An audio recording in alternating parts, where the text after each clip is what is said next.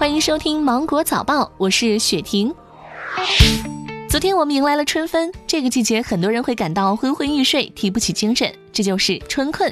如果你也这样，可以试试合理安排工作，三餐规律，午睡不要太长，不要坐在床上看书上网，晒着太阳做运动，睡前不玩手机，睡前做放松的运动。今天是世界睡眠日，晚上记得要好好睡觉哦。近日，二零二零全民宅家期间，中国居民睡眠白皮书发布。白皮书显示，疫情期间，全国各省市居民熬夜的前三名依次是江西省、陕西省和四川省，最不熬夜的是北京市。疫情期间，全国居民平均睡眠时间超过八小时，但中国居民的人均睡眠时间从晚上十点到十一点往后推迟了两个小时左右。江西省文旅厅发布消息，今年二季度将实行周末二点五天弹性作息，引导职工周末外出休闲度假。弹性作息减少的工作时间，通过延长其他工作日时长调剂补回。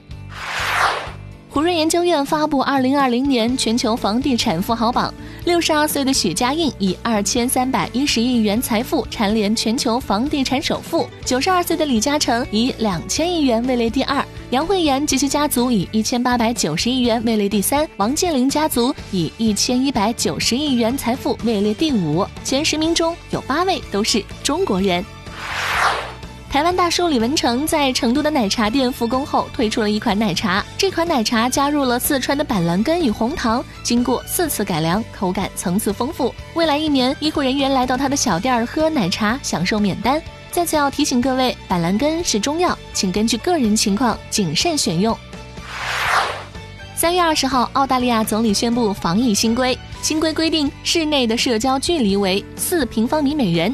比如一个会议室有一百平方米，那么这个会议室最多只准许同时容纳二十五人。这样的规定将对餐馆、酒吧等生意造成直接影响。此前，澳大利亚联邦政府建议民众室外的社交距离为一点五米，不建议亲吻、拥抱等日常问候方式。此外，澳大利亚政府已出台政策，禁止全国范围内举行五百人以上规模的非必要集会，室内集会不得超过一百人。美国加州宣布封城，要求四千万居民不要外出，以防止新冠疫情的蔓延。此前，包括洛杉矶在内的多个城市已要求居民不要离开居所，除非是前往必要岗位或必须外出采购。受疫情影响，很多人取消或推迟婚礼。近日，马来西亚一对新人举行了一场别出心裁的免下车婚礼。新郎和新娘坐在路边，宾客们依次开着车过来，新郎新娘起身行礼，宾客摇下车窗向新人致意，随后将礼金放入地上箱子，从新人手中接过伴手礼。网友表示，这绝对是一场毕生难忘的婚礼。好了，以上就是今天新闻的全部内容。我是精英九五电台的雪婷，祝你度过美好的一天，拜拜。